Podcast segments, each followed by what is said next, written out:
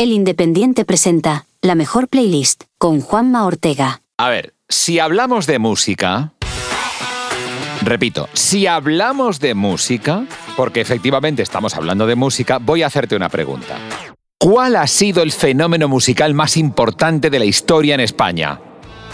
¿Pero qué clase de pregunta es esa? ¿Que lo sabes? Entre otras cosas porque lo pone en el título. Mecano.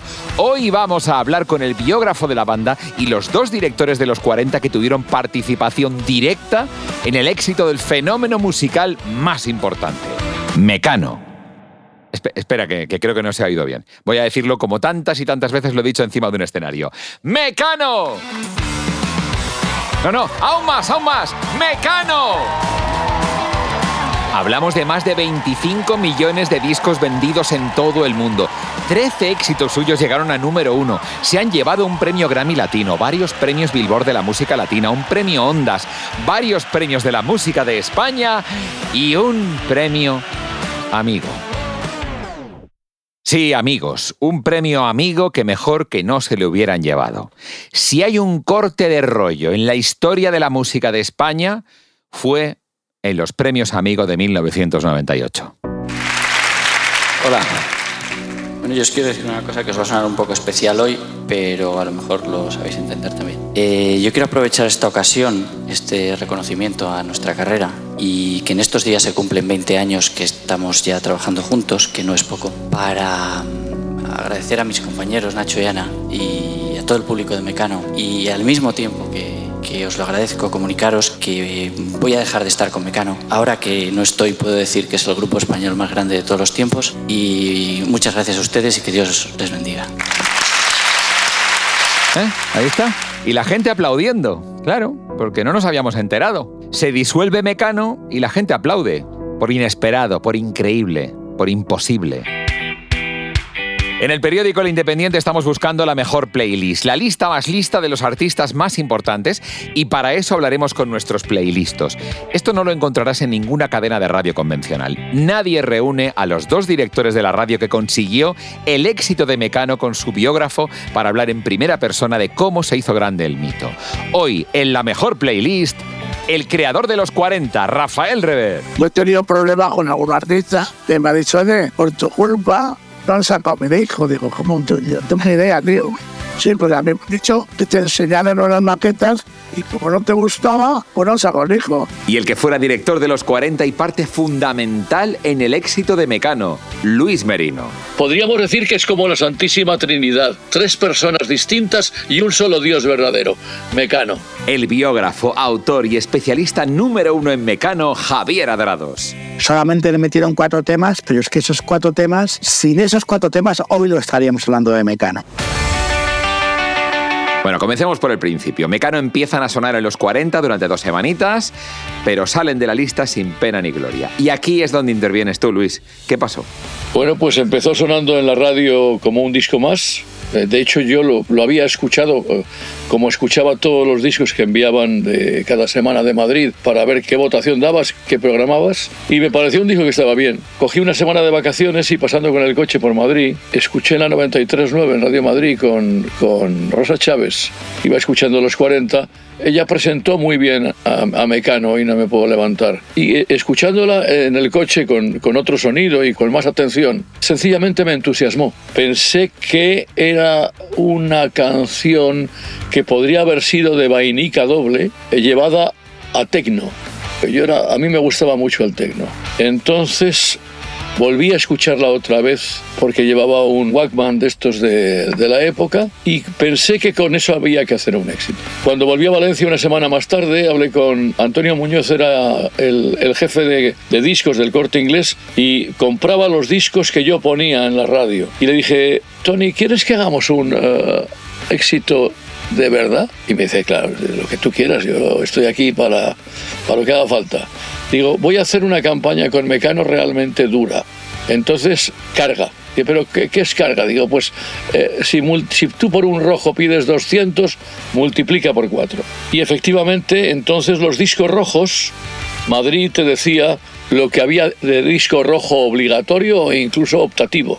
Pero siempre tenías huecos y podías aportar tú tu apuesta. En, la programación local. Y durante tres o cuatro semanas yo mantuve el rojo de Mecano. Bueno, hoy no me puedo levantar. Al cabo de esas cuatro semanas yo llamé a, la, a la, compañía, a CBS, entonces no era Sony, era CBS. Y estuve hablando con el director de marketing, que era José María Cámara. Digo, José María, necesitaría saber cómo va Mecano. Y me dice, mal, mal. Creo que les vamos a dar la carta de libertad. Lo que me interesa es, eh, José María, eh, ¿cuánto ha vendido? En, ¿Cuánto ha vendido? Me dice, ha vendido cuatro mil y pico.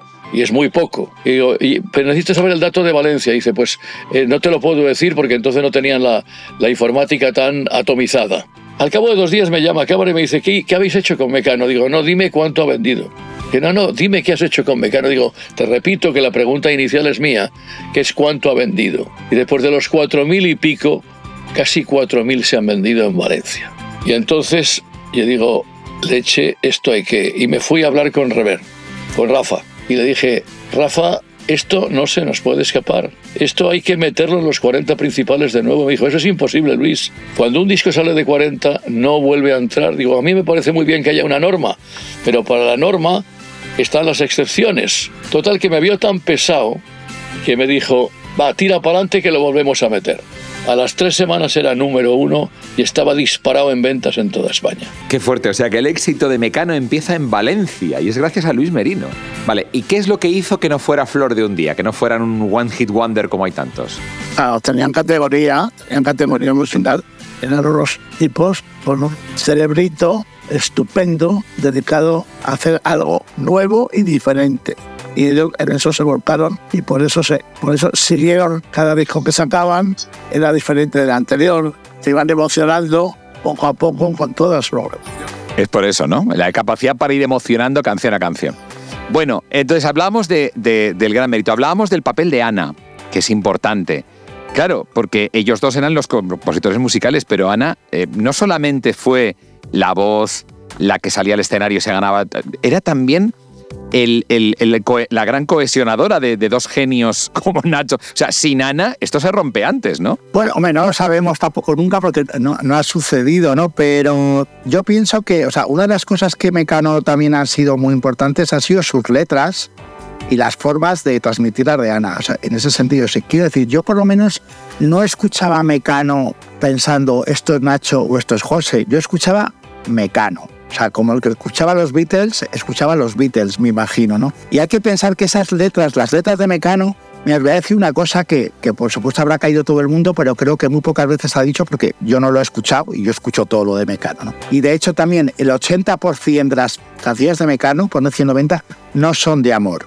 Son de desamor, son de celos, son de drogas, son de homosexual, ¿sabes? Sí. O sea, entonces son de temas que a día de hoy la gente las escucha y se, y se sigue sintiendo identificado. Ha hecho afición y cuántos grupos, os pregunto a los, a los playlistos, ¿cuántos grupos han salido a rebufo de Mecano? Yo no os he contado, pero vamos, realmente hay muchísimos que han, han cogido la idea de Mecano y la han trasladado luego con diferentes mini cambios, pero realmente eh, eh, han salido porque veían a Mecano que hacía esto y el otro y ellos han dicho, pues yo también.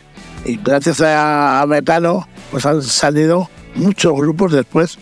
Porque había un efecto contagio, ¿verdad? En los 80. Si sacaba uno disco, el otro sacaba disco y había ese fenómeno, ¿no?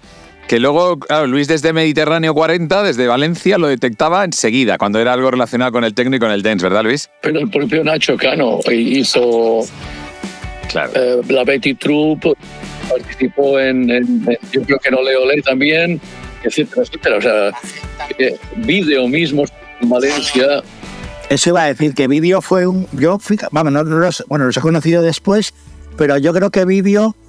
O sea, sí que tuvieron éxito después del éxito de Mecano, o sea, con La Noche no es para mí, Víctimas del Desamor, pero pienso que vídeo, si no hubiera existido Mecano, hubieran tenido mucho más éxito. Yendo un poquito a lo que es eh, ya lo que hemos venido a hacer, que es a elegir las canciones que tienen que formar parte de la playlist, la mejor playlist de la historia. Entonces hay que meter a Mecano, lógicamente. Y estamos en la primera época. ¿Con qué canciones nos quedamos? ¿Con Perdidos y No me puedo levantar? Porque son las dos más representativas. ¿O nos aventuramos con algo más representativo de lo que era el sonido mecano? El que quiera aventurarse, que se aventure. No, yo, sé, yo sé que me aventuro. Hoy me puedo, hoy me quiero levantar. Hoy no me puedo levantar.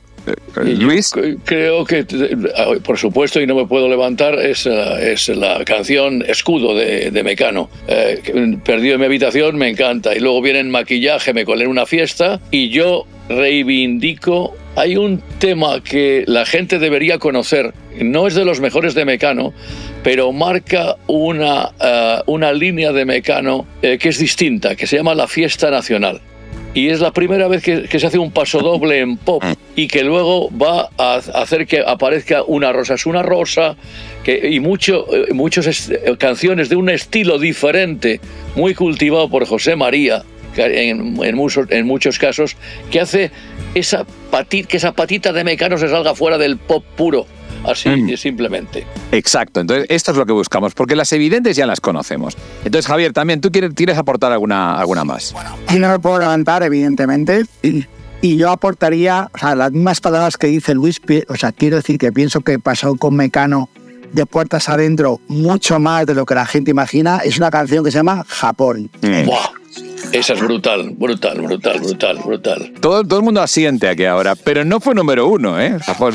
No recuerdo que no. No fue número uno, pero para mí fue la canción que marcó el Mecano que luego conocimos todos, porque suena más, o sea, suena más de Pet Mod. Ana Torroja, yo insisto en Ana, Sí, sí. ahí cantaba ya fenomenal y el arreglo ese de un, dos, un, dos, o sea, es tan memorial como el pam, pam, pam, pam, pam. De nuevo levantar. Yo, Eh, yo me parece que además Japón tiene Una- versión, tiene un maxi single, una versión extendida, Sí. que es una obra de arte. Y un videoclip, que cuidado, que entonces los videoclips eran eh, más de andar por casa, que era tipo Queen. Era una pasada. O sea, me- Japón es de los temas fundamentales de Mecano, por supuesto. Impresionante. Pues entonces, si os parece, hacemos las evidentes. El no me puedo levantar, eh, perdí mi habitación. Y luego le damos un poquito de culturita, metemos un Japón y alguna opción más. eh, bueno, la fiesta nacional. Aire, Aire. aire, aire. Estamos en la primera época todavía, ¿eh? Luego habrá más para. Entonces, con esto ya tenemos una, una cuatro canciones que pueden completar muy bien una sensación de conocer más allá de lo evidente a Mecano. Nos hemos dejado una importante, ¿eh? Eh, Barco a Venus. Eh, yo creo que en los 80 el sonido de Mecano entra a la vez que el tecno y que eh, determinadas tendencias más europeas que americanas y la propia radio cambia de sonido. O sea, venía de un sonido eh, más pop o más eh, de canción melódica y entra, en los 40 se hacen mucho más eh, divertidos, en- entre comillas. Y entonces yo creo que todo esto cambia el sonido de la radio en los 80 y hace que sea mucho más moderna, mucho más rítmica, mucho más popular, que es cuando, cuando se sale de por todos los lados. Creo que no hay una marca en toda España en ese momento que sea como los 40 principales. No sé si Coca-Cola, pero posiblemente los 40 principales de entonces son la primera marca y la capacidad de prescripción y de comunicación que tienen con los jóvenes no se puede medir. Es sencillamente era total. Eh, No había nada más que eso. Era la manera de enterarte del último que había, Luis. Incluso los mayores escuchaban los 40 para estar al día y para sentirse Claro. jóvenes. Se puede medir porque teníamos 5 millones y medio de oyentes. O sea que En las encuestas del EGM y luego hacíais un gran, hacíamos un gran musical en, en la Alameda, eh, el, el famoso de, de Fallas, y ahí veías el poder de la radio, ¿no? O sea, 200.000 personas. claro, 200.000. cu- culminante, vamos. Bueno, tardó CBS en sacar el disco. Tuvo que esperar, ¿no? Un poquito. ¿Se hizo de rogar CBS? Sí, pero bueno, se- ellos veían cómo iba la cosa y entonces eh, tenían un poquito de miedo, no, no estaban muy seguros, pero vamos, al final, Al final ya tuvieron que darse cuenta de que había fenómeno. claro. amigo Cábala, pues al final dijo, venga, vamos, vamos para... El papel de José María lo hablaremos en algún momento, ¿verdad, Javier? Pero es que habían sacado también muchos grupos que parecía que iban a funcionar y no habían funcionado. Eran muy clásicos. La compañía es un negocio y estaban esperando a esa Pero fue la radio la que tiró del carro, es lo que dice Luis. Es que sin la radio no programa Mecano, CBS no, no- no saca el disco.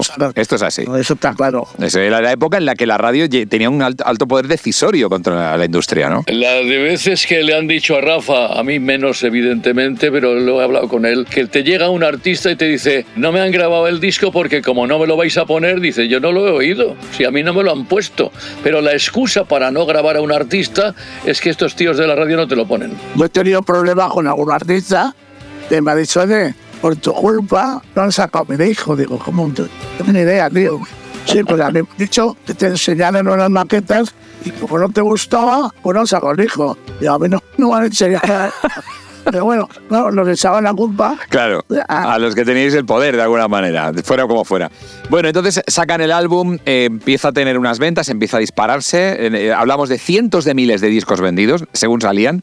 Y eso tampoco era un fenómeno muy común, porque veníamos de eso, un Rafael, un Rocío Jurado, veníamos de este tipo de fenomenología, ¿no? Entonces en el pop español, fenómenos que vendieran cientos de miles de discos, no había demasiados, ¿no? No, en ese momento no había, no había bueno, quizá los brincos. Ya, pero eso es muy anterior, hablamos de eso, los 80, que de pronto vendieran 100.000 discos o 200.000 según salían. Pero hombre, yo pienso que es que también Mecano protagonizaron ese momento del cambio. El cambio. Yo creo que la música española de los 60 tiene una importancia superlativa, ¿eh? pero superlativa. O sea, cuando escuchas a Los Ángeles, cuando escuchas a Los Brincos, cuando escuchas Los Canarios, es de una, de, de una realidad, de un sonido tan impresionante. Eso era otra cosa. El pop español marcó claramente un, un surco muy, muy profundo de nuestra cultura y el salto en los 80 es lo que protagoniza Mecano, porque que, digamos eh, dejan de- eh, deja de ser el sonido menos acústico para pasar a ser más tecnológico, pero co- siempre con melodías y siempre con equipo, quiero decir, o sea, porque eh, eh, igual que Lennon y McCartney, entre comillas, uno era de una forma y otro era de otra, y ese ensamblaje, esa competencia es lo que les hacía grande, con Mecano pasó lo mismo. Tuvieron una suerte enorme, es que las de uno y las de otro las cantaba Ana. Y eso es lo que hacía que las dos canciones tan diferentes fueran de Mecano, de un mismo Mecano. Podríamos decir que es como la Santísima Trinidad, tres personas distintas y un solo Dios verdadero, Mecano. Muy bueno. Nos lo vamos a quedar esto. ¿eh? Eh, está claro que, estamos hablando ya de entonces un fenómeno, empiezan a ser eh, mainstream, empiezan a ser ya realmente un, un grupo importante. Y entonces ahí de pronto ocurre algo que es que cambian de compañía. O sea, ¿verdad? Ahí hay un, hay un momento que se rompe la carrera.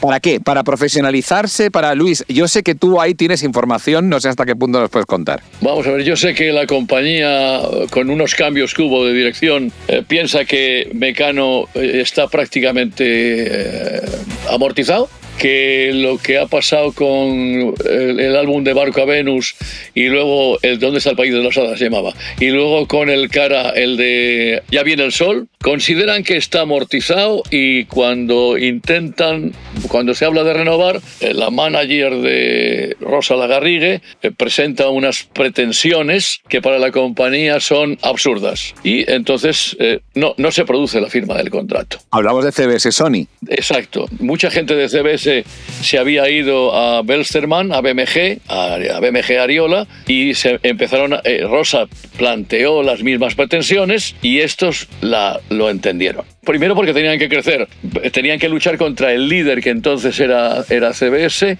y consideraron que había canciones en, la, en, esa, eh, en ese portfolio que valían la pena. Yo recuerdo escuchar el cassette sin haber dicho todavía con un directivo importantísimo, decirme, mira, estamos hablando de casi mil millones de pesetas eh, por, por firmar a Mecano. Y yo de- de- en esa ingenuidad, eh, después de oír las canciones, dije, yo creo que con estas canciones lo tenéis vendido sí o sí. Y fue cuando salió entre el cielo y el suelo y para sorpresa de la propia compañía, amortizó la inversión en el primer LP. Vamos a hablar un momento de cámara. Es verdad que estamos mencionándole mucho y, el, el mortal habitual no lo conoce. María Cámara es ejecutivo discográfico, estaba en CBS Sony, CBS en aquel momento, y, y es el que ve más claro lo de Mecano porque lo ha vivido en sus carnes. Es alguien que desgraciadamente ya está difunto, ya, ya murió hace dos años. Es verdad que tenía enfrentamientos, de hecho, quiero decir, mujer contra mujer, tardó en salir porque querían que saliera antes y Cámara decía que no, ¿no, Rafa? Sí, sí, ha tenido realmente problemas. Yo recuerdo una vez que vino a chocar a verme, a ver si puedes tú intervenir porque Cámara está cabezón con esto. Tuvo no sé qué y tal. Y me tocó llamar a Cámara, oye, a ver, me pasó esto. Y los junté a todos y bueno, al final dio la mano y se fueron a cenar y tal. Y Sí, buen rollo, pero al final se hizo lo que quería quién. Ese es el tema. se hizo lo que querían ellos. El, el grupo, que es quien realmente son los creativos. Eso son los que tienen que decidir. El otro solo se juega algo de dinero. Un tanto por ciento del presupuesto, ¿eh? pero hay una cosa que, que- que Rafa ha vivido eh, y a mí también me ha tocado, que es que nosotros, eh, digamos que somos como escaparatistas, los de la radio, ¿no? Entonces, eh, claro, si tú vas a poner en tu escaparate un producto que tiene 12 cosas, dice, déjame que, la, que ponga la, la que mejor queda en mi escaparate. Y entonces te venían con tres o cuatro canciones para que eligieras el single que podía sonar mejor en, en la emisora. Y entonces, claro, la propia compañía entendía que si la radio decía un determinado tema era mejor que otro, pues era, te ponían el primero el tuyo. Yo he visto todo esto como fan, pero me imagino que ese momento que ha contado Rafael Rever y que está contando Luis corresponde a esa etapa de Mecano con Entre el cielo y el suelo, que fue el cambio de discos, en donde Y de estilo, y de... el primer single fue de Nacho Cano y luego, o sea, lógico y normal, o sea, es verdad que José María Cano arrasó, solamente le metieron cuatro temas, pero es que esos cuatro temas, sin esos cuatro temas, hoy lo estaríamos, estaríamos hablando de Mecano, que es Hijo de la Luna, Cruz de Navajas, Me cuesta tanto olvidarte y No soy este cementerio. Por lo que tengo entendido, Cruz de Navajas fue un single que, que desde la radio apostasteis a que fuera single. Pues es que hablamos de las canciones como más sinfónicas, como más, más clásicas, que es un poco la formación que, tiene, que tenía José María, ¿no? Es decir, se produce un cambio, se gira más hacia el lado más, eh, con el cambio de discográfica, es más melódico, más sinfónico, se hace, se amplía el espectro musical, ¿no? Bueno, yo creo que se amplía, pero luego también pasa lo que comenta Luis Merino, o sea, que realmente ellos dos están compitiendo siempre entre ellos dos. O sea, yo creo que Mecano eran muy grandes por esto, o sea, por esa especie de Claro. competitividad. Y luego llegó un momento que está claro que se volvió en su contra. Bueno, hasta porque ya se, ya se pasan, pero, pero una cierta rivalidad, como estoy seguro de que Luis quiere aportar, una rivalidad es necesaria. Total. es absolutamente necesaria para crecer. Lo que sí es cierto es que cuando tú compones una canción tienes que ser permeable a la opinión de tu otro socio a cambiar cosas para mejorarla. ¿Qué es lo que tenían Lennon y McCartney? Eh, mira, tengo este, este trocito de canción que compuse el otro día, te vendría bien para aquí. Y entonces eso es lo que, digamos, esa competición, pero cooperativa, yo creo que es lo, lo que realmente eh, llega a- a- al- al infinito. Claro, hemos llegado al punto en el que hay rivalidad. ¿Cuándo dejan de grabar juntos Mecano? Bueno, yo creo que es que realmente nunca grabaron juntos. O sea, cada uno grababa en sus estudios y tal. Hombre, en el primer disco me imagino que para ellos tres también todo era nuevo y no podían exigir nada, pero realmente, o sea, esa relación de que cada autor hacía con la cantante lo suyo y, el otro autor, eso ha sido de siempre. Simplemente se hizo mucho más famoso a medida que su fama iba creciendo y a la vez porque desde un punto de vista de la prensa, pues también interesaba decir que es que se llevaban fatal. Hombre, a Nacho siempre le dieron presupuesto desde el primer minuto uno para ir a a Londres, a José María se lo comenzaron a dar a partir de aire, pero, pero está claro que Ana Torroja pues tenía que cogerse un avión un día a Londres, otro día a Nueva York, otro día. Pero era porque, porque es así la forma de trabajar. El multipista te lo permitía y no había por qué juntarles. Pero la rivalidad, ¿cuándo empieza a ser complicada? ¿Cuándo empieza a ser un problema? La rivalidad entre los genios, Ana en medio y esta situación que hasta los premios Amigo ha ido creciendo hasta hacerlo insostenible. Yo nunca lo noté, fíjate, recuerdo que cuando yo estaba escribiendo el libro de Mecano, entrevistando a Alberto Vila, Alberto Vila me dijo, pero tú te has dado cuenta cuando vas a los conciertos que solamente están juntos delante de los fotógrafos. Y entonces yo dije, "Llevas razón. Yo lo veía con tanta pasión a Mecano que, que evidentemente no me creía nada de lo que se decía en la prensa. O sea, que decir, para mí lo tenía todo como, como, como inmaculado. Y no me interesaba tampoco pensar que se llamaban mal realmente. Bueno, yo siempre pensaba que al final de Mecano, fíjate lo que os voy a decir, llegaba en cada disco que grababan, porque yo escuchaba entre el cielo y el suelo y decía, pero qué bueno es este. Es que es imposible que hagan otro mejor. la realidad que tengo de lo que he vivido, porque sí he vivido mucho con los tres, además, cada uno en su mundo, sobre todo con Nacho, que bueno, yo a Nacho le quiero muchísimo, pero también he trabajado mucho con Ana y me lo he pasado bomba con ella. Y con José María Cano, que a mí una de las cosas más bonitas que me han pasado en mi vida fue cuando José María Cano me llamó para trabajar un artista que se llama Juan Sin Miedo. Dentro de todo esto, pues yo he ido viviendo, pues efectivamente las distancias que hay, pero yo Fíjate, pienso que Mecano se separaron sin saber que se separaban. Realmente a ninguno de los tres les apetece. O sea, la realidad es que a ninguno de los tres les ha apetecido volver a hacer. Volver. Claro. Eh, hay un, por si te vale. Yo he estado de fiesta con Mecano. te diría 8 o 10 veces, después de conciertos o después de grandes musicales que hemos hecho. Y recuerdo el, el, el, segundo álbum se presenta en el Pachá de Valencia y lo hacemos por la noche y tal.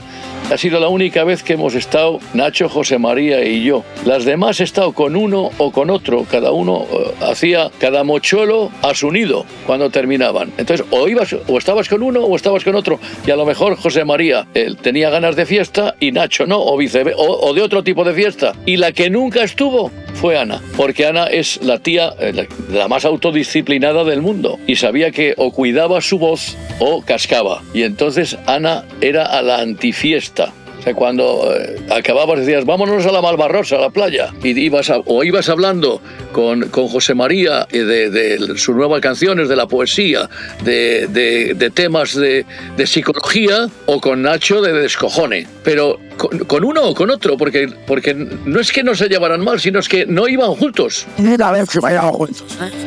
En el año 88 les invitaron a ir a Brisbane, entonces se invitaron a, a tocar y pues estuve con ellos allí cinco o seis días y la verdad es que el euro iba por un lado, eso está claro. Pero ya les dije, oye, vamos a ver a los koalas. a los koalas fuimos juntos. O sea, ¿Y dónde tocan? y cuando Nacho preguntaba, o sea, ¿a qué hora va José María al gimnasio? A las 4, ah, a mí ponerme a las 6. Yo recuerdo una muy buena, que eh, porque es muy graciosa, cuando estuvimos haciendo los conciertos de la Expo en el 92, ahí, ahí. Eh, les invitamos a poner en el Jumbotron Una rosa es una rosa. El, el, y entonces, si, si lo recuerdas entonces, en el backstage estaba eh, una compañera que empezaba a salir con ella porque estaba grabando una, una película que se llamaba Las bicicletas son para el verano. Y es que estaba empezando a grabar, eh, a salir, perdón, con Penélope Cruz. Correcto. Sí, sí. Que no tenía dinero para el autobús de vuelta a Málaga. y me tocó a mí acompañar a Nacho y a Penélope, estábamos los tres solos en el monorraíl de la expo. Y entonces empiezan a discutir es porque son dos caracteres muy fuertes. Tanto. Sí, el Mecano. Penélope y Nacho. Pero la típica discusión de pareja de ahora es cuando tenías que haberte callado. No, pues tenías que haberte callado tú. Y yo en medio, os juro que quería salir de allí como fuera, porque era una situación de decir, ¿qué pasa?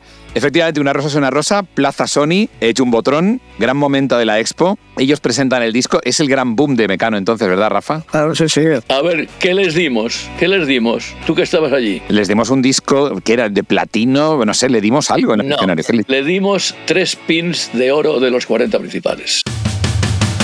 Hemos recorrido sus principios, los principios de Mecano, hemos conocido cómo y desde dónde comenzó todo, pero aún nos queda muchísimo recorrido por delante. Así que, queridos playlistos de hoy, Rafa, Luis, Javier, nos emplazamos al próximo programa para hablar de sus giras, de sus éxitos más importantes y del futuro. ¿Volverán? No, no, no, no contestemos ahora, lo haremos en el próximo programa de La Mejor Playlist, Mecano. Hasta entonces. Hasta aquí, La Mejor Playlist, con Juanma Ortega. Programa producido por adio.fm.